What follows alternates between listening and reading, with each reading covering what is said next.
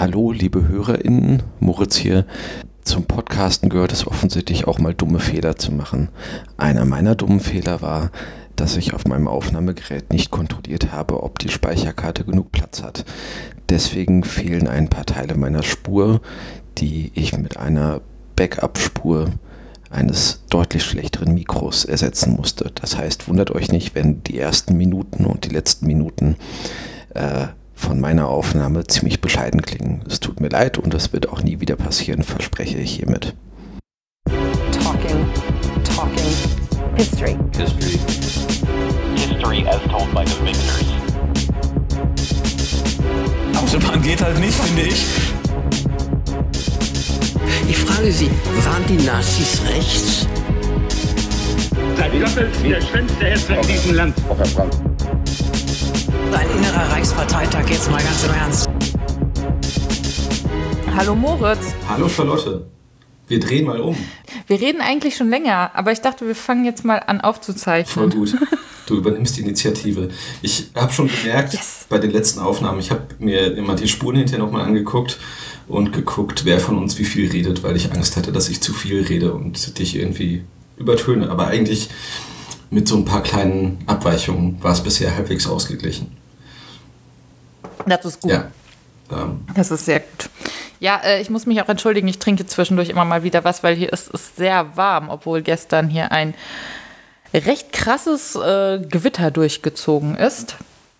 Aber jetzt äh, wird es wieder heiß, aber bei dir bei mir ist es auch sehr warm, ne? aber ich bin in den Keller gezogen und hier ist es eigentlich ganz schön. Aber Ja, ich sitze direkt unterm Flachdach. ja, das ist nicht so gut. Nicht so geil. Ja. Wir nehmen das erste Ja. Mal auf seit dem Reboot mit Feedback und bisher war das Feedback ziemlich gut. Das hat mich sehr gefreut. Das ist. Ja, das ist sehr gut. Ich hatte auch Angst, dass uns niemand mehr zuhört. Ich habe auch ähm, neulich, es ist, es ist, äh, ist jetzt auch ein bisschen Fishing for Compliments, aber ich habe mir neulich unsere ersten drei Folgen wieder angehört, weil ich mich auch nicht mehr an sie erinnert habe.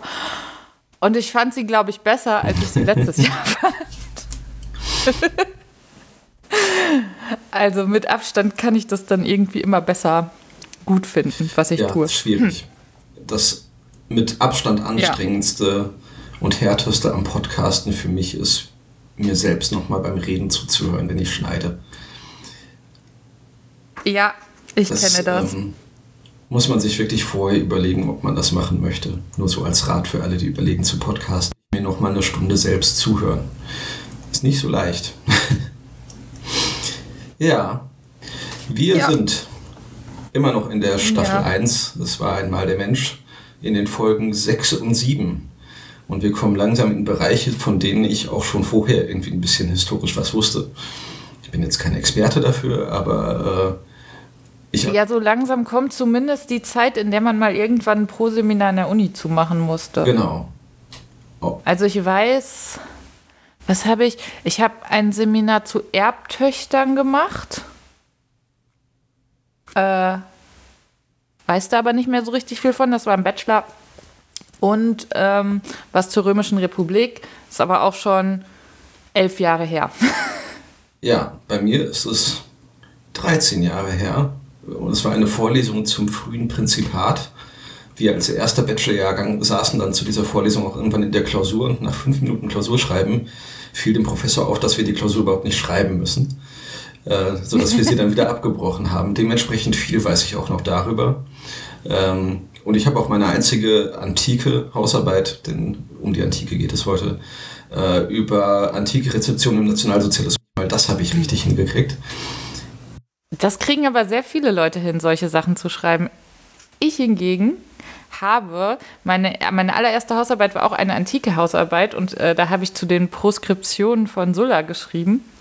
Äh, das Hauptwerk, was man dazu konsultieren konnte, war nur auf Französisch. Ich konnte kein Französisch, beziehungsweise kein Wissenschaftsfranzösisch, ähm, habe dann irgendwelche Bücher aus den 40ern aus der äh, Abteilungsbibliothek gesucht, habe da schön Zitate rausgesucht und mir irgendwie keine Gedanken darüber gemacht, dass da stand, äh, Ursula war ein wurzelfester Römer, was dann dementsprechend bemängelt wurde in der ähm, Hausarbeit. Ja, das sind so meine Erinnerungen ans antike Studium. genau. Mit der Antike fangen wir an. Wir haben uns wieder aufgeteilt. Folge 6 ich, Folge 7 du. Ähm, ich würde sagen, wir steigen einfach direkt damit ein. Äh, Folge 6 heißt heute die Zeit des Perikles. Hieß früher das Zeitalter des Perikles. Ähm, wo ich mich dann auch wieder frage, warum muss man das überhaupt irgendwann mal ändern? Aber gut. Äh, wurde am 12. Februar 1980 äh, erst ausgestrahlt. Wir nä nähern uns langsam auch dem Karneval. 1980 ist mir aufgefallen. Ähm, weiß ich nicht, ob das da übersprungen wurde mal. Das werden wir noch sehen. Und es gibt eine Zusammenfassung, eine offizielle Programmzusammenfassung, die ich jetzt gerne einmal vorlese. Äh, die lautet: diese Folge beginnt in der sogenannten guten alten Zeit 1450 vor Christus und berichtet über einen Zeitraum von etwa 1000 Jahren, in dem Darius der Große seinen Palast bauen lässt, bis hin zu Perikles, der in Pnyx die Rechte und Pflichten eines demokratischen Staates erläutert. Ich denke, da wird ein Transkriptionsfehler sein. Es herrscht ein beachtlicher Wohlstand für damalige Zeiten. In den Städten stehen mehrgeschossige Häuser, auch Kanalisation gibt es schon zum Teil. Die Straßen sind übrigens geteert. Es wird jedoch nochmal 3000 Jahre dauern, bis derselbe Teer neu erfunden wird und es wieder geteerte Straßen gibt. Die Mode ist sehr offenherzig, man trägt geschnürte Taille und oben ohne. Soweit zum allgemeinen Leben im Reich der Griechen. Perikles hat große Pläne, er will auf der Akropolis einen Tempel bauen lassen. Ob Maestro, den er zu Rate zieht, dies gut heißt? Doch leider geht die friedliche Zeit bald wieder zu Ende. Es gibt Krieg zwischen Athen und Korinth und auch gegen Sparta. Es dauert zehn Jahre. Die nachfolgende Pest rafft Perikles dahin. Einige große und bedeutende Männer wie Sokrates und Platon versuchen, die Geschichte zu beeinflussen. Punkt. Klingt so nach einer Abfolge von Dingen. Ja, und es klingt für mich immer danach, irgendjemand hat die Folge so mit einem halben Auge und auf doppelter Geschwindigkeit schnell angeguckt und dann zusammengefasst, was ihm hängen geblieben ist. Es ist natürlich auch immer schwierig. Ich merke, dass generell in der Serie einen Erzählstrang zu finden ist immer schwierig, aber ich glaube, das ist auch ein, dem Grundkonzept geschuldet, dass man versucht, eben riesige Zeiträume äh, nicht chronologisch, sondern irgendwie systematisch zu erzählen und gleichzeitig aber auch für Kinder insofern spannend zu machen, dass man auch kleine persönliche Dinge mit reinmacht und Geschichten von Kindern und so, äh, also von, von Peter ja. vor allen Dingen. Aber das das war so das Erste, was ich mir aufgeschrieben habe, weil diese Folge beginnt ja irgendwie damit, dass äh, Maestro mit den zwei Kindern Hüpfkästchen genau. spielt. Und dann ist dieses Kind, das sich, glaube ich, später dann mal zu Jumbo entwickeln wird, oder das Kind von Jumbo, leider nicht in der Lage, Hüpfkästchen zu spielen, wird dann fast von der Kutsche überfahren und fällt zum Schluss nachdem es von Maestro gewarnt wurde, dass es nicht gut ist, da zu spielen, mit dem Fuß in Teer. Und nichts davon ist annähernd witzig oder unterhaltsam. Ja, es ist auch, ja, ist keine besonders äh, straff erzählte Geschichte. Das Einzige, was daran interessant ist, ist, dass Maestro warnt, nicht mit dem Fuß in den Teer zu gehen, äh, mit dem Hinweis, ich habe es mir extra aufgeschrieben, seid bloß vorsichtig. Ich kann euch da eine Geschichte erzählen, die meinem Ur-Ur-Urgroßvater passiert ist. Und das ist in der Folge davor. Steckt Maestro irgendwo in Makedonien, glaube ich, selbst in heißen Teer. Das heißt, wir haben einen ja. weiteren Baustein in der Theorie, was Maestro überhaupt ist, denn er ist offensichtlich sterblich. Er wird nur ständig als sein eigener Sohn wiedergeboren, sozusagen. Was meine Theorie, dass er Gott ist? Ja, untermauert. Eindeutig. Aber äh, du hast einen Teil übersprungen, denn es geht in der Folge recht abrupt los äh, nach dem Vorspann. Also der Vorspann wird einfach nicht ausgefadet, sondern so zack weg. Äh, und dann sieht man ähm, äh, Vasenstücke aus dem alten Griechenland. Äh, und mhm. es wird kurz gesagt, wenn man den alten Griechen glauben kann, hat sich Zeus aus Liebe zu Europa in einen Stier verwandelt und sie nach Kreta entführt. Ähm, ja. Ja das habe ich mal einfach mit einem, da habe ich das Auge zugekniffen und gedacht, mm, mm, ich möchte mich dazu nicht äußern in diesem Podcast. ja, es ist halt, es, es führt, glaube ich, schon ganz gut ein in das Motiv, was ich mir ständig notiert habe. Es wird ganz schön viel Wissen vorausgesetzt, eigentlich. Es ist schon so eine klassische, eine gewisse klassische äh, Erziehung, Bildung, ähm, wo, worum es da geht. Weil ein Kind, das davon noch nie gehört hat, ja. dürfte sehr irritiert davon sein. Ich fand, also ich weiß, dass als ich Geschichte in der Schule hatte, in der sechsten fängt man ja auch irgendwie mit der Antike an, ne? Ähm, Also kann schon sein. ich weiß, also in meinem Geschichtsbuch, aber da waren die Sagen nicht so richtig drin. Aber das wurde immer so als höchstes Bildungsideal verkauft, wenn man irgendwelche griechischen Sagen kannte und die in seiner Freizeit mit gewinnbringend gelesen hat. Habe ich natürlich nicht getan. Ich Ja. fand die sehr langweilig. Also es beginnt damit, aber danach wird von Zeus auch nie wieder die Rede sein, glaube ich. Ähm, sondern es geht dann tatsächlich hauptsächlich um griechische Kultur und Politik. Und äh, es fängt mit Kreta an, äh, wo Maestro den Kindern das Hüpfspiel beibringt. Ähm, und er lobt dann diese Zivilisation, die mehrgeschossige Häuser hat und teilweise Kanalisation. Ähm, fängt dann mit Straßenbau an. Ja. ja. Jedenfalls, äh, was wir dann offensichtlich beide gegoogelt haben, er, er sagt, die Straßen sind äh, geteert und das ist etwas, was erst eben 3000 Jahre später Mr. McAdam neu erfinden wird. Dann haben wir beide nachgeguckt und uns ein bisschen in Straßenbau eingelesen. Äh, Mr. McAdam hat nämlich tatsächlich im 19. Jahrhundert den Straßenbau insofern revolutioniert, dass er verschiedene Schichten aufgebracht hat. Also erst groben Split, dann kleineren und so und das wird dann festgewalzt. Aber das hat mit Teer überhaupt nichts zu tun. Teer wurde erst Ja, später weil das ist. Asphalt, oder? Ja, ist einfach, ja, weiß ich gar nicht. Nee, Asphalt ist nochmal was anderes. Aber es ist, äh, Ja, also Teer ist erst später dazu gekommen, als es äh, Motor, motorisierte Gefährte gab, die nämlich diesen äh, Staub, der sich eigentlich dann zwischen den Split setzt, hochgesaugt hat. Hochgesaugt haben die Autos ähm, und dadurch die Straßen schneller kaputt gingen. Also McAdam hat mit Teer überhaupt nichts zu tun. Genau, man kann dann nämlich, äh, äh, dadurch gibt es auch das Wort, weil das fand ich sehr lustig, als ich das gegoogelt habe, habe ich natürlich McAdam, also MC Adam geschrieben. Aber äh, das ist ein eigener Begriff geworden, auch im Deutschen, der sich M-A-K-A-D-A-M nennt. Und es gibt auch das Verb makadamisieren. Ja. Hat nichts mit den Und das finde ich sehr lustig. Hat, genau, habe ich nämlich auch gedacht. das ist, können Sie meinen Kaffee makadamisieren? Besser nicht. Ja, ähm, das Wort, das englische Wort Tarmac kommt auch davon. Das ist nämlich der makadamisierte Straßenbau mit Teer. Aber gut, äh, wir sollten das aufbewahren für den Straßenbau-Podcast. Ja, aber wir haben noch was dabei herausgefunden. Das hast du mir eben schon erzählt. ja, Dass Teer seit äh, 1984 in der Bundesrepublik Deutschland im Straßenbau verboten ist. das stimmt. Das hat mich sehr irritiert. Mich auch. Also, ich dachte irgendwie, also ich habe schon länger nicht mehr bemerkt, aber irgendwie dachte ich immer, wenn es so stinkt an der Baustelle, dann wird da gerade Teer aufgetragen. Aber offensichtlich nicht so und offensichtlich nach dem, was Teer so mit menschlichen Körpern macht, auch ganz gut so.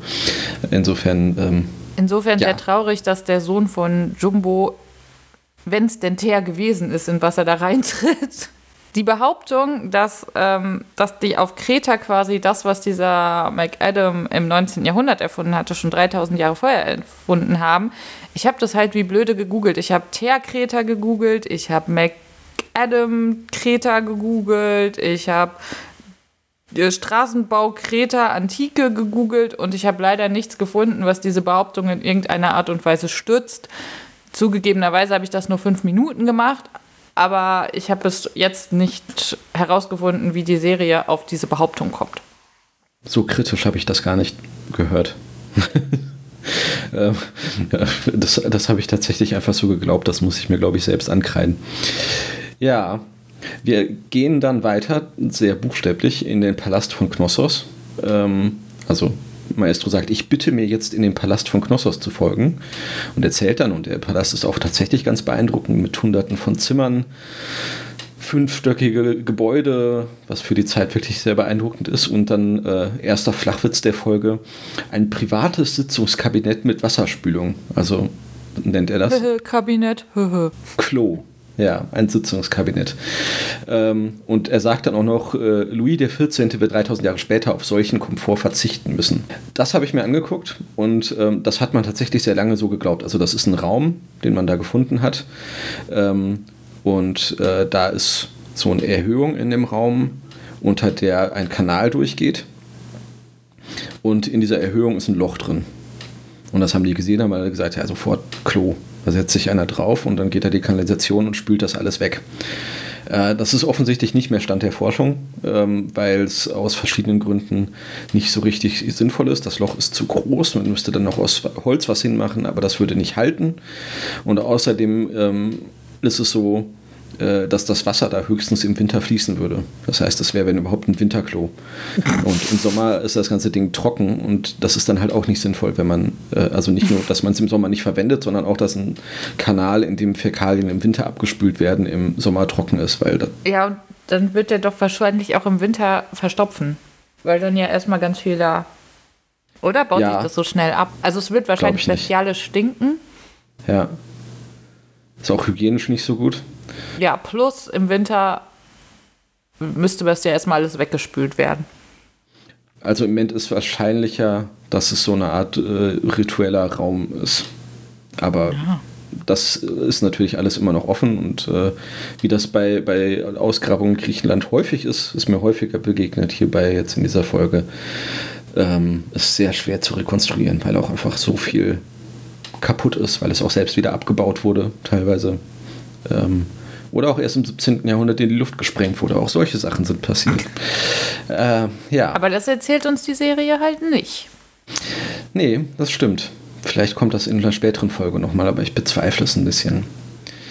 Ja, äh, dann geht es von diesem Palast aus weiter zu Perikles. Äh, also es wird noch kurz abgetan die Geschichte der großen Männer, nämlich dass, äh, dass, dass äh, Kreta ähm, die Mykene tributpflichtig machen will und dann die Mykene Kreta überfallen und dann Kreta selbst Provinz wird und äh, tja, selbst schuld und dann machen wir einen Schritt zu Perikles und da habe ich jetzt ausnahmsweise tatsächlich sogar mal ein, ein, äh, ein Zitat mitgebracht für Soundboard, das ich mal abspiele, was nicht viel inhaltliche Relevanz hat, sondern vor allen Dingen stimmliche. Also es geht um Perikles. Vor rund zweieinhalbtausend Jahren sagte Perikles, Ein demokratischer Staat muss alles dafür tun, möglichst vielen zu dienen. Er muss dafür sorgen, dass vor dem Gesetz alle gleich sind und muss den Einzelnen vor der Willkür des Staates bewahren. Sehr, gut! Ich hätte für die Figur des Perikles, also so einen großen, genialen Staatsmann, persönlich eine andere Stimme als die von Captain Blaubeer verwendet, glaube ich. Ja. Der kommt immer mal wieder vor. Also äh, Wolfgang Völz scheint immer mal wieder so Lückenbüßer bei den Sprechern zu sein. Generell hätte ich das, ich hätte das gerne mal, weil ich öfters mal die Vermutung habe, Sprecher zu kennen. Aber ich habe bislang noch keine Seite gefunden, die außerhalb dieser normalen Sprecher ähm, auflistet, in der Folge Besuchersprecher ist oder Gastsprecher. Ja, wenn man, wenn man Wolfgang Völz und die Serie googelt, findet man auch sehr wenig. Da irgendwo mal ganz am Rand in irgendwelchen äh, DVD-Infos oder so kommt das mal vor. Aber äh, eigentlich ist es nicht so richtig. Genau, und es gibt nämlich auch irgendwie keine Credits am Ende, zumindest nicht in der deutschen Version. Das ist mir nämlich auch aufgefallen, weil ich gedacht habe, vielleicht wird es da irgendwo mal erwähnt, aber alle Credits, die man von der Serie sieht, sind die französischen. Ja, Das ist sehr seltsam. Hatten Ja. die, also vielleicht waren auch einfach den deutschen Sprechern ihre Teilnahme so peinlich, dass sie nicht genannt werden wollten, aber also, ich verstehe es nicht so richtig. Oder es liegt daran, dass wir die, äh, die Blu-ray-Version haben dieser Serie und dass da nochmal neu abgetastet wurde und es in der Version, die tatsächlich im Fernsehen lief, vielleicht anders war. Also ich erinnere mich zum Beispiel bei einer weiteren tollen Serie, über die wir uns dann später nochmal austauschen können, Prinz Eisenherz. Äh, da wurde immer, da gab es die Original, ich weiß nicht mehr welche Sprache es war, ich glaube Englisch, äh, Originalabspannen und dann sah man aber drüber in dieser typischen ZDF-Hausschriftart mit so abgerundeten Ecken in den 90ern, äh, war da noch deutsche Redaktion so drüber geklatscht. ähm, vielleicht war das da ja auch so. Falls Ja, jemand von möglich. euch eine Videokassette mit alten Aufnahmen von Es war einmal der Mensch zu Hause hat, äh, gerne herschicken. Guckt mal bitte nach. Ah ja, ich habe auch, äh, ich habe gesehen, als ich sie neulich gegoogelt habe, die Es war einmal der Mensch ist dieses Jahr äh, im Frühjahr auf ARD Alpha gelaufen. Vielleicht Aha. sollte ich mir mal so ein ähm, Google Alert irgendwo hinpacken. Also ich weiß, wann die das nächste Mal im Fernsehen läuft, dann kann ich es vielleicht auch selber Ja. äh, nachprüfen. Ja, Also wir sind jetzt bei Perikles im Zeitalter des Perikles oder in der Zeit des Perikles, je nach Titel angekommen. Ähm, da gibt es dann auch die ersten tatsächlichen Einschränkungen. Also äh, Maestro zählt das so auf. Alle Bürger haben die gleichen Rechte. Äh, Sklaven und Fremde gelten natürlich nicht als Bürger. Äh, und dann geht eigentlich so ein kulturelles Loblied los. Aber immerhin Aber ist es sag- mal. Irgendwann Kultur. sagen sie auch, ja, aber irgendwann sagen sie auch was zu Frauen, ne? Ähm, zwischendurch, ja. Komme ich Ja. auch später noch zu. Ähm, aber dann, ähm, es geht immerhin mal um Kultur und um die Menschen und es geht nicht um äh, 20.000 Feldherren, die nacheinander in 30.000 Gegenden, die es heute nicht mehr gibt, eingefallen sind. Äh, sondern es geht, fängt an mit Theater. Ähm, also es steht die Uraufführung von Antigone an und davor macht Maestro relativ äh, unverständlicherweise für mich ein astronomisches Experiment, also irgendwas mit einer Mauer und so. Äh, da gibt es so eine Bitszene, wo er alles für diese Experimente aus seinem Bad rausholt äh, und erst äh, Sachen rausholt, die, die er jetzt noch nicht gebrauchen kann, weil sie zu früh für diese Zeit wären. Unter anderem ein Fernseher, ein Telefon und eine leere Konservendose holt er aus dem Bad raus und wirft sie weg. Äh, spricht auch wieder für die Gott- oder Zeitreisenden-Theorie für Maestro. Ähm, ja, und dann wird relativ lange Theater gezeigt und so wie ich das verstanden habe, auch durchaus von professionellen SchauspielerInnen gesprochen. Und dass ich da gerade diese Innen gesagt habe, führt mich zu meinem ersten großen Fehler. Es gibt Schauspielerinnen auf der Bühne bei Antigone. Das ja nun wirklich überhaupt nicht. Also der Chor, komplett männlich, aber die Hauptdarstellerinnen, alles Frauen. Und äh, das hat mich echt irritiert, weil das ist doch irgendwie so Ja. klassische Bildung, ganz klar. Ich habe es extra nochmal nachgeguckt, weil, ich, weil mir das so Oder sie, vollkommen klar war. oder sie haben das Crossdressing einfach sehr gut gemacht. Ja, und mit Sprecherinnen. Ja. Ja. Äh, Die sind sehr. Sind wir Ja. wieder bei den Eunuchen von der letzten Folge.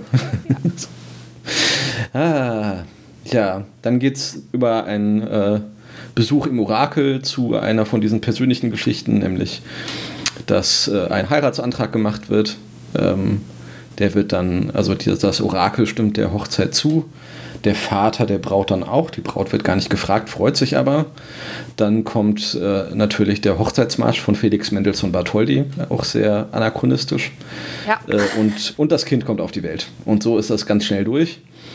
Ähm, dann wird es ein bisschen eklig. Es kommt zu einer Sklavenauktion. Die haben da einen äh, Sklaven. Der, der, der, der wird ersteigert und da, ich weiß nicht, äh, dieser Sklave sieht halt so gar nicht aus wie alle anderen. Überhaupt nicht. Ganz klar der als fremd. sieht so mega unförmig auf, kahl, fremd. Und ich hatte so krasse Assoziationen an so Untermenschenbilder von den Nazis, als ich mir den angeguckt ja, du hattest habe. mir das schon gesagt. Ich habe es mir angeguckt. Ähm, ich hatte die Assoziation nicht, aber ich kann verstehen, wo sie herkommt. Ähm, also er ist auf jeden Fall ganz klar als fremd gezeichnet. Das ist jemand anders. Ähm, gar nicht irgendwie unbedingt negativ, aber er ist halt ja glatzköpfig, hat einen sehr eckigen Schädel, äh, sehr geometrisch alles, ähm, aber überhaupt nicht wie die anderen Menschen in der Serie. Aber worauf ich eigentlich hinaus wollte erst war, ähm, den will keiner kaufen am Anfang, bis der Sklavenhändler sagt, dass er auch noch diese junge Frau mit da drauf legt, gratis. Ja, die ganz normal Ja. aussieht. Also wie Genau. alle anderen normal. Und dann dreht ein alter zahnloser Mann durch und sagt, ja, ich kaufe alle, äh, nehme alle hier. Ein bisschen eklig. Äh, Ja.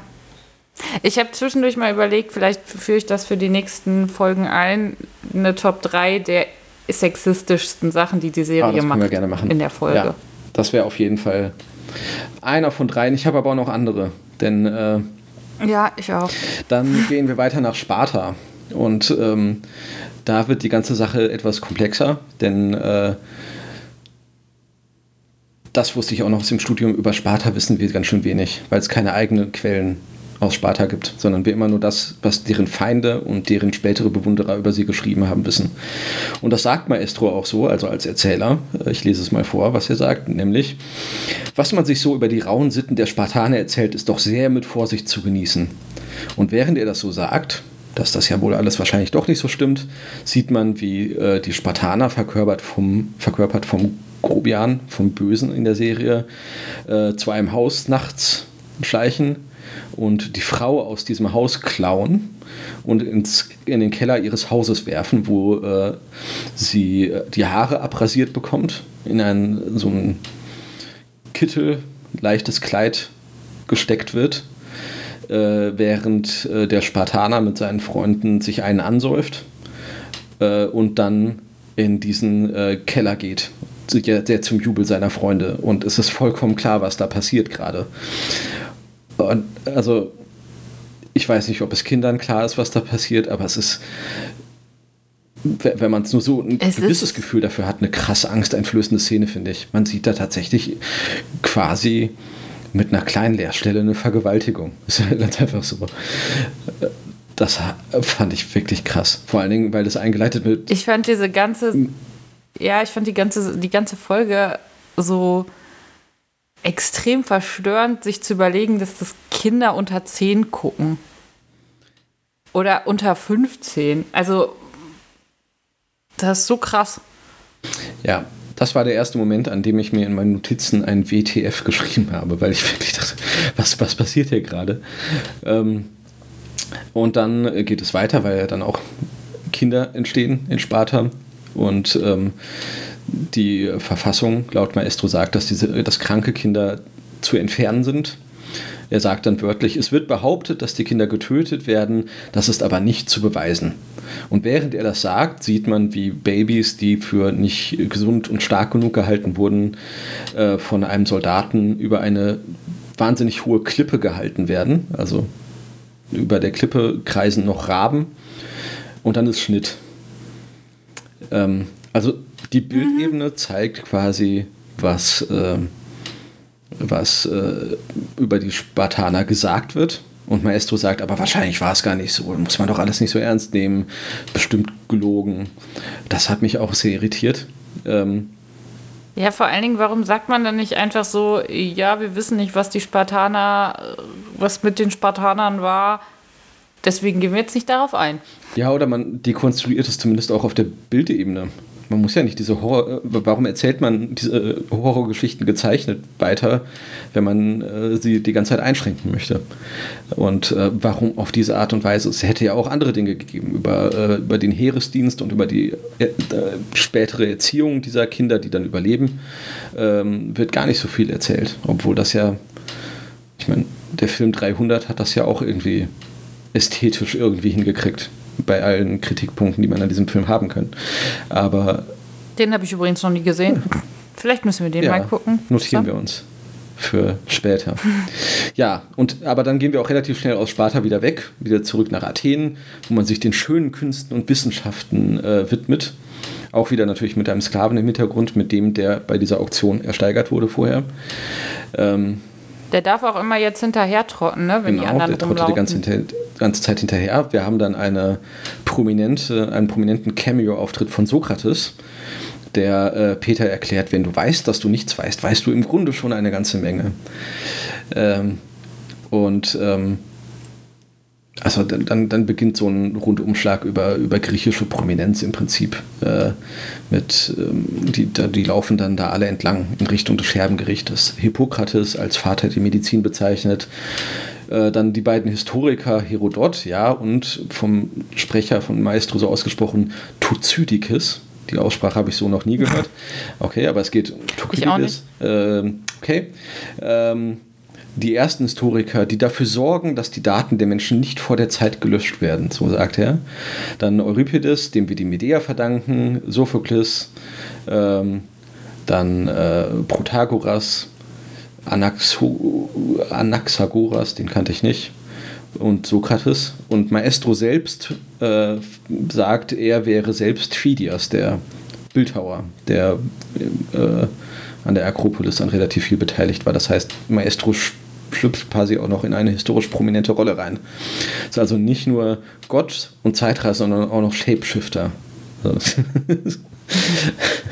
das, äh, ja. Ja, das wird er ja später auch nochmal. In der nächsten Folge äh, sieht es ja auch so aus. Ja.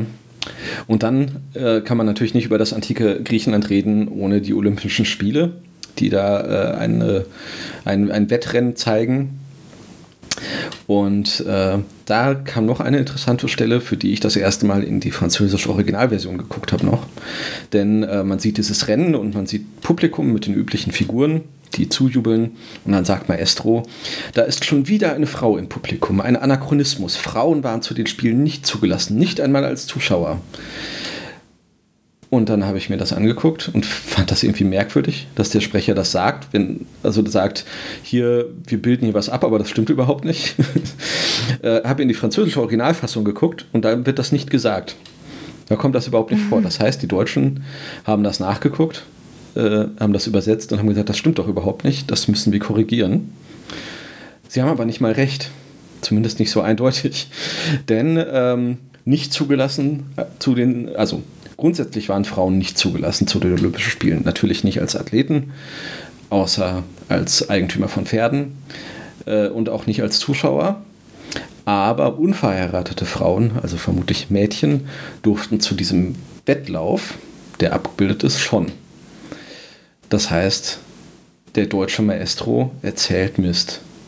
Und er erzählt Mist, den kein anderer der erzählt. Der deutsche Maestro Germans Plate. Ja, genau. Und ähm, das finde ich schon, schon enorm, dass man äh, da von, vom Original so abweicht und dem Original quasi über den Mund fährt oder über die Bildspur fährt und es gar nicht mal so korrekt macht. Ähm, ja, hat mich irritiert. Von da geht es noch schnell weiter zur Pest und dazu, dass Perikles in der Pest stirbt. Wird auch relativ deutlich dargezeigt. Und alle anderen auch. Hm? Ja, alle anderen ja auch, die fallen ja irgendwie alle so in dieses Loch, ne? Ja, sterben alle und man sieht mehrere Viehwagen, auf denen verkrümmte grüne Leichenteile rumliegen, die nur mühsam mit einer Decke verdeckt sind. Ähm, ja, und äh, während das passiert, geht dann die, die Sonne über Athen unter. Und da ist mir dann aufgefallen, ähm, wir, sind hier ja kein Musikpodcast, aber das sah aus wie das. Äh, äh, das Cover vom Tomta-Album Eine sonnige Nacht. Nur äh, mit antikem Athen statt, äh, keine Ahnung, ob es Hamburg ist, auf dem Cover. Äh, so, dann müsste man jetzt herausfinden, ob die in ihrer Kindheit auch alle diese Serie geguckt haben. Vermutlich, also so Erstausstrahlung könnten sie ja mitgekriegt haben. Da, da bin ich mir fast sicher, dass der kleine Tees das früher geguckt hat. ja, ähm, also ich habe gemerkt, wir haben uns ja in der letzten Folge gefragt, ob das irgendwann besser wird. Ähm, es hat auf andere Arten seine Probleme, aber ich konnte ihm erzählerisch dann doch besser folgen. Es war nicht mehr nur so eine Abfolge von Dingen, die passiert sind, das und das und das, sondern es wurde einfach versucht, so einen generellen Eindruck davon zu geben, was antikes Griechenland eigentlich bedeutet und was es da alles gab. Und es ging viel weniger um Feldherren und große Politik, sondern mehr tatsächlich auch um, um Kultur das hat mich gefreut. Und es wäre schön gewesen, wenn das nicht mit so absurden Gewalt- und äh, Angstszenen unterfüttert gewesen wäre und äh, mit dem Germansplaining. Ja, ähm, kommen wir zur nächsten Folge, zu der ich mir leider keine Notizen gemacht habe. Deswegen muss ich das jetzt alles aus meinem Kopf machen. ich hoffe, das kriege ich hin. Ähm, aber ich würde jetzt einmal kurz vorstellen, was äh, die sendenden TV-Anstalten über diese Folge geschrieben haben. Es ist Folge 7, das Römische Reich. Und der Alternativtitel, den ich nach Sehen der Folge nicht so ganz verstehe, ist der Römische Frieden. Äh, auch diese Folge dauert 25 Minuten und das ist die Inhaltsbeschreibung. Caesar erwartet nach einem siebenjährigen Krieg die Kapitulation der Gallier. In unendlich vielen Feldzügen eroberte er 800 Städte, unterwirft 300 Völker und kämpft mit seinen Armeen gegen drei Millionen Mann. Nach diesem Triumph zieht er mit vielen Gefangenen, unter ihnen auch unsere Freunde, nach Rom. Und Rom wird die Hauptstadt der Welt. Durch Sklavenarbeit wird das größte Amphitheater, das spätere Kolosseum, gebaut. Hier sollen Sklaven gegeneinander kämpfen. Es sind nur noch wenige Jahrzehnte, bis das Kind geboren wird, welches das Jahr Null unserer Ära kennzeichnen wird. Das Auftreten Jesu sollte einen Widerhall finden, wie kein Geschehen es jemals haben würde. Und äh, ausgestrahlt worden ist es am 19. Februar 1980 das erste Mal in Deutschland. Schon wieder Bibelreferenzen, die über Gebühr betont werden. Ja, denn das ist das christliche Abendland hier. Ähm, ich weiß, ich, ich habe echt nur noch rudimentäre Erinnerungen und ich habe meine Hausaufgaben sehr schlecht gemacht. Ich möchte mich dafür jetzt bereits entschuldigen. Aber äh, es, ich habe sehr viel Asterix und Obelix in dieser Folge gesehen. Ja, ja, Vercingetorix, mit dem fängt's an und Alesia. Habe ich mir übrigens angeguckt, äh, das erste Mal in meinem Leben, ähm, wo Alesia ist, äh, durch Asterix, dachte ich, Alesia ist ungefähr da, wo heute Paris ist. Weil das ungefähr da verortet wird in dieser Karte auf dem Innenumschlag von Asterix-Heften. Ist es aber überhaupt nicht, äh, sondern viel weiter rechts unten. Aber äh, vermutlich zumindest, man vermutet das. Man weiß es ja immer nicht so genau. Ähm, ich habe übrigens nachgeguckt gerade, äh, diese Folge am 19. Februar 1980 ist am äh, Veilchen-Dienstag aufgenommen. Rosenmontag 1980 war der 18. Februar. Äh, Ja, mal schauen, wie, äh, äh, wie die Einschaltquoten da so waren. tja, das wäre was. Wurden die Das da würde schon gemessen? interessieren. Gab ja noch gar keine Konkurrenz. Stimmt. Vermutlich gab es noch keine Quote zu dem Zeitpunkt. Hm. Hat, war ja auch Bildungsauftrag, was die ja gemacht haben, ist quotenunabhängig. Ähm, ja. Ich fand irgendwie, also ich hatte die ganze Zeit das Gefühl, die drehen einfach Asterix und Obelix nochmal neu, weil auch der Cäsar, der da so rumspringt, den man dann irgendwann findet, ich finde, der, hat, der hatte auch sehr viele Züge von diesem Asterix und Obelix Cäsar. Und unsere Freunde, die versklavt werden und nach Rom müssen, um da Sachen aufzubauen, sind halt äh, auch Gallier. Und ich vermute, das liegt alles sehr viel daran, dass diese Serie eine französische ist. Ja. Klingt für mich jetzt nicht komplett, äh, äh, komplett weit hergeholt. Also, ja, natürlich ist es ein totaler Fokus auf die Franzosen mit, mit den Galliern und so, als wären die jetzt so. Das, das ist die einzig relevante Sache. Also, es wäre wahrscheinlich, wenn es eine deutsche Serie wäre, wäre mit den Germanen irgendwie und, äh, ne? Arminius. Ähm, also es geht natürlich auch ein bisschen um Nationalmythen, ähm, dass dann Vercingetorix da so betont wird und auch mit nach, mit nach, ähm, nach Rom gebracht wird. Ähm, ich fand es spannend, dass es ums Römische Reich geht und überhaupt nicht davon erzählt wird, wie Rom entstanden ist. Also Genau, kein Romulus und Remus, keine Republik, kein, also dann Cäsaren irgendwann. Also das ist ja, das ist ja eine Geschichte, die wie lange äh, 5.3 rumkriegt aus dem Ei bis 300 irgendwas nach Christus geht. Also es ist ja schon eine sehr lange Zeitspanne und die fokussieren sich halt irgendwie nur auf genau. Cäsar. Also diese ganze Folge geht von äh, Cäsar erwartet die Kapitulation von Vercingetorix äh, zu Jesus wird geboren. Ende. Ja, zwischendurch, zwischendurch kommt ganz anachronistisch noch Nero vor, aber wir sind, wir bleiben in einem Jahrhundert im Prinzip. Ähm, Ja, also noch nicht mal, oder? Wir sind 44 vor, ist ja Iden des März bis null. Wobei man hinterher auch sieht, wie Jesus stirbt. So ganz am Ende sieht man ja die Ja. Kreuze. und Nero kommt noch mal ein bisschen später, aber es, es ist auf jeden Fall sehr kurz. Ich hätte doch gedacht bei sowas, dass man auch kurz über, darüber redet, wie Rom überhaupt groß wird und wie es zur Stadt wird und so. Ja, vor allen Dingen, weil es ja in Folge 4 dieses, also da hätte man ja super nochmal anknüpfen können. Unser Zeitalter beginnt, als sich Kleopatra umbringt, wegen dies, das, jenes. Ja, Wobei das ja auch spät. Wann war das denn? Naja, egal. Auf jeden Fall könnte, hätte man da schöne Querverbindung machen ja können. Ägypten wird nur einmal erwähnt, weil von da das Korn kommt. Ähm, aber ansonsten nicht mehr. Ja, es wäre durchaus irgendwie da möglich gewesen, ein bisschen Synergien und Cross-Promotion zu machen, um mal 1980 nicht existierende Wörter zu verwenden.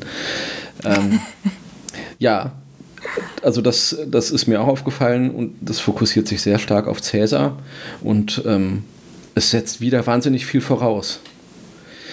Es, es geht an den Rubikon und dann geht Cäsar über den Rubikon und das war's. Und was damit gemeint ist, Ja, und der fragt vorher noch so, soll ich das machen? Soll ich das nicht machen? Ah, ich mach's jetzt einfach Aber mal. es wird halt überhaupt nicht erklärt, was daran die Signifikanz ist, warum er über diesen Fluss geht. Dass das äh, quasi der Moment ist, an dem, an dem Cäsar alles auf eine Karte setzt, um, äh, um äh, den Machtkampf zu gewinnen und äh, sich über die, äh, die Regeln des Senats hinwegsetzt. Das wird alles nicht erklärt. Das muss man einfach alles schon wissen. Und ähm, Und der, ja, hätte für die 1980 geborenen oder nicht geborenen, aber zuschauenden Kinder vielleicht auch nochmal die Wolf-Affäre besser erklärt.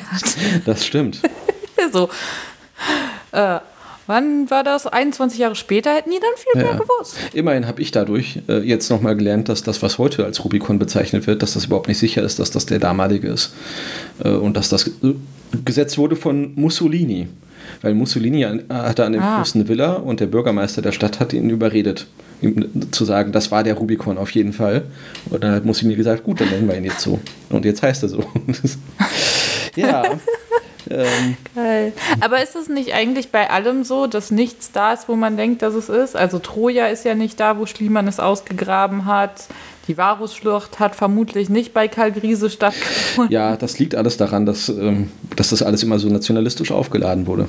Und ähm, Ja. tja, und das, äh, Boah, wie furchtbar das wäre, wenn die Varusschlacht in Wirklichkeit in Frankreich stattgefunden hätte.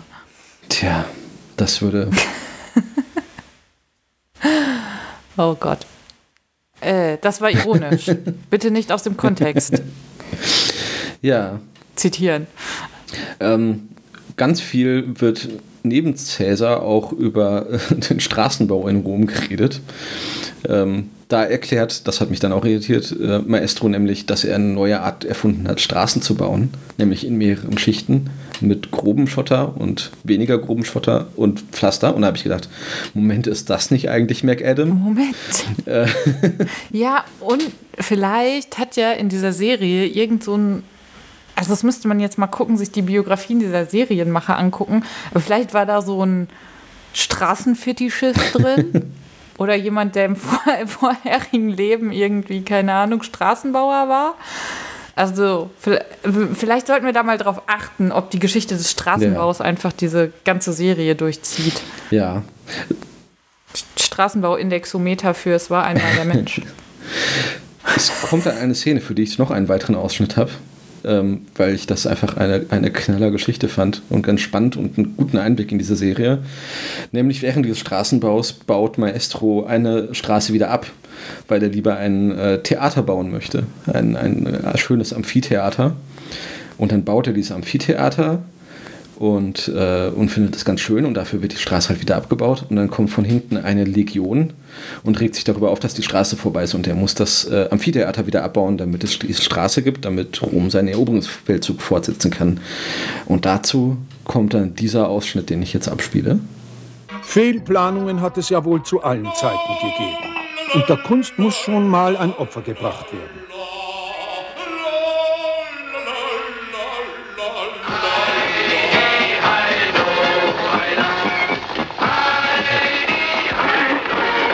Wo kommen denn diese Krachmacher her?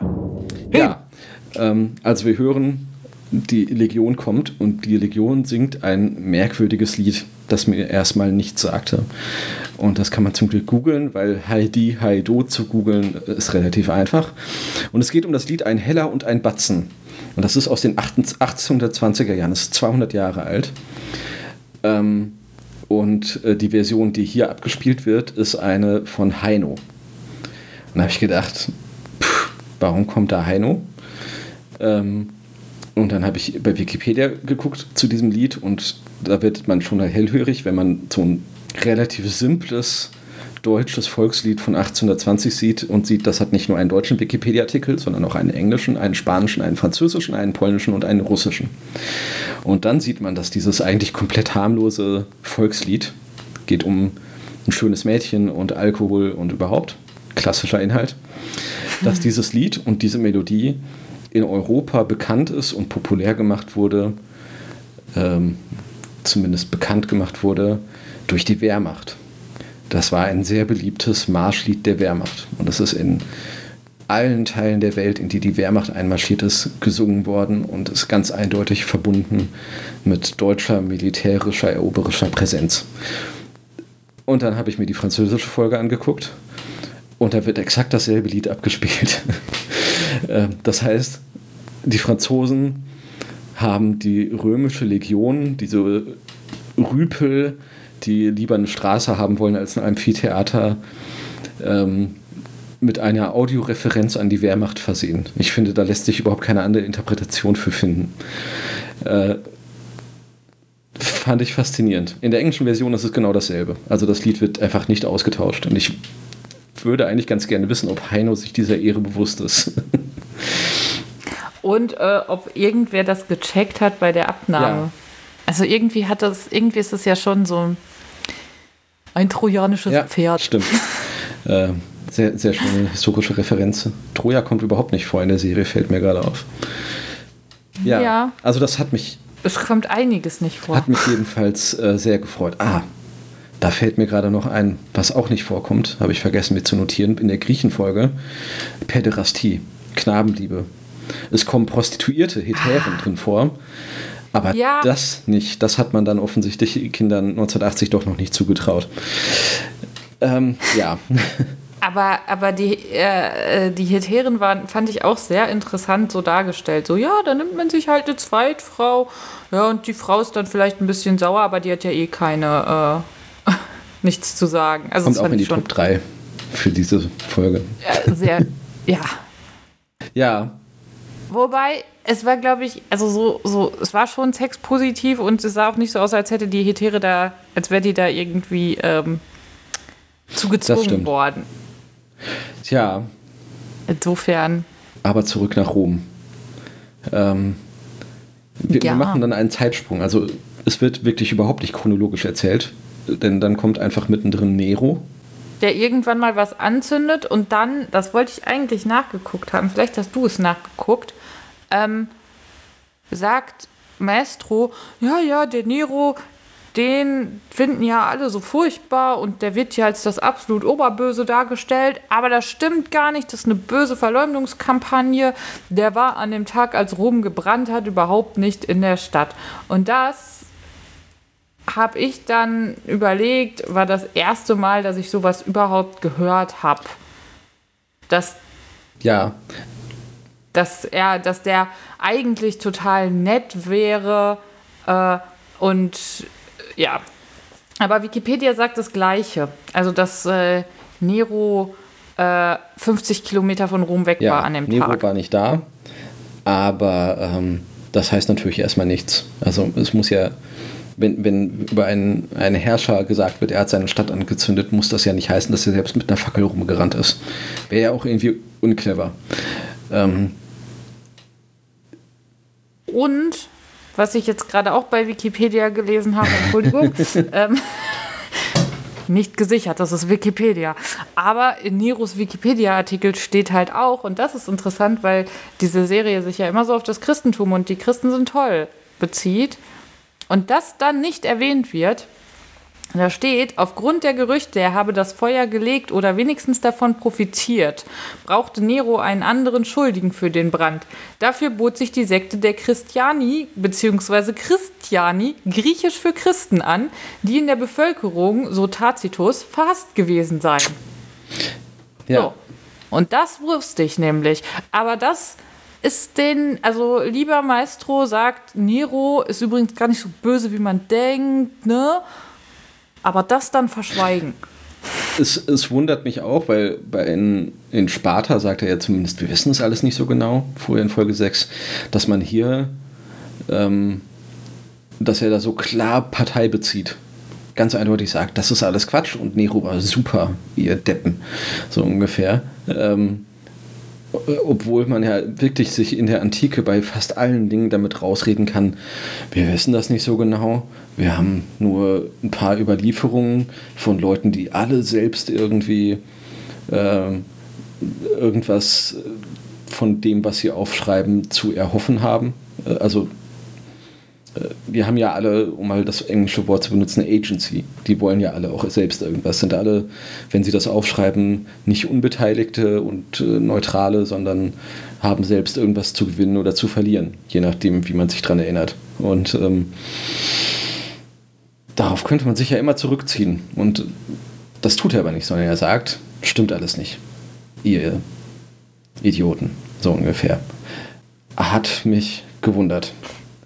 Dann finde ich auch die, ähm, auch in dieser Folge haben wir wieder Gewaltdarstellungen, die ich ein bisschen crazy finde. Und zwar im Kolosseum. Mhm wo irgendwie Menschen von Tieren gefressen werden und das dann so als ah, Brot und Spiele äh, verkauft wird, weil natürlich kriegen die auch alle nochmal so Getreidespenden draußen vor. Aber es ist total, also so, die Leute amüsieren sich, dass da andere Menschen aufgefressen werden. Es wird nicht groß erklärt, was für Menschen das sind. Ähm, Spartakus Aufstand fällt mir gerade auch auf, wird auch überhaupt mhm. nicht erwähnt. Also so. Aber Rom ist quasi Cäsar und ein bisschen Nero. Genau und äh, verprügelte Sklaven. Ein Sklave schneidet seinen Herrn beim Rasieren und bekommt dann auch relativ grafisch mit der Rute auf den Rücken. Äh, das ist mir auch noch aufgefallen. Ähm, genauso wie die Wortwendung, als es um die Stadt geht und die Stadtplanung. Äh, sozialer, es gibt sozialen Wohnungsbau und asoziale Slums. Äh, ähm, ja, äh, natürlich auch ein Anachronismus, aber es spricht eine gewisse Bewunderung für Rom aus der ganzen Geschichte heraus, finde ich. Äh, weil es alles, vielleicht werde ich dazu auch verleitet von der, von der Stimme von Maestros Sprecher, ähm, tatsächlich so eine, eine Bewunderung von jemandem ist, dem zehn Jahre in der Schule Latein eingeprügelt wurde und der De Bello Gallico wahrscheinlich äh, nachts um drei auswendig aufsagen könnte. Gallia est omnis divisa in partes tres, quarum unam inculum Belge, aliam aquitani, tertiam Caepsorum lingue Celte, nostra Galli appellantur, hic tres inter se deferunt und ab da kann ich nicht mehr weiter. Tja. Möcht, möchtest du, möchtest du ein Bello Gallico Hörbuch als Podcast machen? Nein, bitte nicht. Bitte nicht. Ich, ich wurde nur dazu äh, extra. Ich, das war. Ich hatte einen Latein-Drill-Unterricht. Das ist das, was davon übrig geblieben ist. Ist das nicht immer so? Ich glaube, Latein geht nicht ohne Drill, oder? Ich glaube, es gibt so, also ich hatte noch Lateinlehrer der alten Schule, die sind auch alle kurz nachdem ich den Lateinunterricht beendet habe, in den Ruhestand gegangen. Aber es gibt anscheinend, ich hatte nie so solche Lehrer, Leute, die ja Lateinlehrer sind und die ziemlich jung sind und die machen dann tatsächlich auch so fiese Sachen wie eigene Lateinklausuren stellen. Also die nehmen nicht irgendeinen Text und lassen die Leute den übersetzen, sondern die übersetzen vorher selber und lassen die Kinder dann zurück übersetzen. Das ist sehr fies, weil man deswegen nichts auf dem Klo verstecken kann, was einem irgendwie helfen könnte. Ach je. Bin ich froh, dass ich das alles hinter mir habe. Ja, aber ich bin auch sehr froh, dass ich Latein nicht mehr an der Uni lernen musste, sondern dass mein Latinum mit Beendigung meiner Schulkarriere. Das war total einfach. Auf meinem Zeugnis stand. Ja, das war viel einfacher als das, was ich in der Uni mitgekriegt habe von Leuten, die in der Uni nochmal Latein lernen mussten. Also ich musste Latein an der Uni machen und ich habe es im ersten Versuch verkackt mit so vielen anderen zusammen, dass die zweite Klausur so einfach war, dass ich, ich kann kein Latein, kein bisschen. ich habe einfach tatsächlich, ich habe mir den Text angeguckt, äh, ich habe jedes Wort im Wörterbuch nachgeguckt und mir dann zusammengereimt, was es alles zusammen bedeutet und habe eine 2 gehabt. Ja, so habe ich das aber auch gemacht und ähm, ich habe immer sehr, äh, in der Uni habe ich immer sehr gut mitgemacht und übersetzt und so und habe dann genau diese, äh, das auch in der Klausur gemacht. Also das war, in der Klausur hatten wir drei Texte. Einen kannten wir schon, den hatten wir schon zusammen übersetzt. Den anderen weiß ich gar nicht mehr, hatten wir uns zusammen angeschaut. Das war einer von vieren, die es werden konnten. Und der dritte war unbekannt und wir mussten alle übersetzen. Und ich habe dann Methode Wörterbuch einzelne Wörter übersetzen und daraus einen Sinn gemacht, Sinn machen genommen. Und danach hat sich der Dozent bei mir entschuldigt, dass ich ja so eine schlechte Note kriegen würde, nämlich eine 2 minus, weswegen ich dann gesagt habe, naja, das war die beste Note, die ich jemals in Latein geschrieben habe. Es war sehr. Äh aber ich bin so froh, dass ich Latein auch nicht mehr. Also Neuzeitmenschen kommen sehr gut um Latein herum. Was mir noch aufgefallen ist in der Folge, Maestro ist das erste Mal überhaupt nicht unfehlbar. Ähm, Nämlich er baut die ganze Zeit die Folge über Baumaschinen, äh, die er ganz toll findet, mit, mit Seilzügen und so und so einen riesigen Hammer. Aber die Baumaschinen funktionieren nicht, sondern machen immer alles kaputt. Äh, und deswegen sitzt er auch ganz am Ende der Folge ähm, in Trümmern. Und das ist, glaube ich, auch das erste Mal in dieser Serie. Maestro sitzt in gezeichnet in Trümmern, in Ruinen, die ein Foto sind. Also die haben ihn in das Foto reingezeichnet. Ähm, das sah ästhetisch ganz cool aus. Aber äh, ja, das ist das erste Mal, dass, dass unser Gott-Zeitreisender Shapeshifter Fehler macht. Vielleicht ist er auch, er ist einfach ein unfehlbarer Gott. Jetzt können wir noch ein bisschen über das Gottesbild der äh, Sendung philosophieren und herausfinden, ob sie die Theodizee-Frage beantworten kann. Ah, das, das machen wir im Theologie-Podcast. ja. Für den ich total äh, professionell ausgebildet wurde. Ach, aber ich habe noch einen Fun-Fact. Also jetzt nicht zu der Folge, sondern generell, je mehr man sich damit beschäftigt, umso mehr möchte man ja Dinge wissen. Und ich wollte wissen, was das Intro der äh, Folge äh, Französisch und in allen anderen Sprachen ist, die da übersetzt worden sind. Weil das finde ich immer am lustigsten, so Kindersendungen und ihre unterschiedlichen Intros. Und ich muss sagen, Deutschland hat so Glück gehabt. also ähm, die französische Folge und damit auch die englische äh, beginnt immer mit Orgelmusik. Mit Bach. Das wusste ich zum Beispiel nicht, aber ich habe davor gesessen und gedacht, wow, das hätte dazu geführt, dass ich ausschalte. Vor allen Dingen geht dieser Vorspann ja wirklich 90 Sekunden. Anderthalb Minuten Vorspann. Sowas gibt es ja heute gar nicht mehr. Habe ich auch gedacht. Krass. Und überdramatisch auch. Genau, eigentlich. man kann sich das bei YouTube anschauen. Äh, da gibt es auch alle französischen Folgen und die englischen auch. Ja. Und ähm, bei, dann habe ich mir nämlich nochmal die englischen angeguckt und ähm, probemäßiges Schauen hat mich zu der Erkenntnis gebracht, dass es im Englischen eine Trennung zwischen Maestro und Erzählstimme gibt. Was die Figur Maestro wieder sehr ändert. Denn sie ist jetzt nicht mehr der allwissende, wissende Erzähler, sondern es gibt Maestro und einen Erzähler. Ja. Ha. Ha, da muss ich jetzt länger drüber nachdenken, was das Ja. für die Rezeption der Serie bedeutet. Es äh, führt auch dazu, dass manche Sachen nicht eins zu eins übersetzt werden können, weil Erzähler und Maestro manchmal nahtlos ineinander übergehen in manchen Szenen. Das funktioniert dann überhaupt nicht. Ich frage mich, was die gedacht haben, wofür Maestro gut ist. Also, Ja. Das muss ich mir angucken.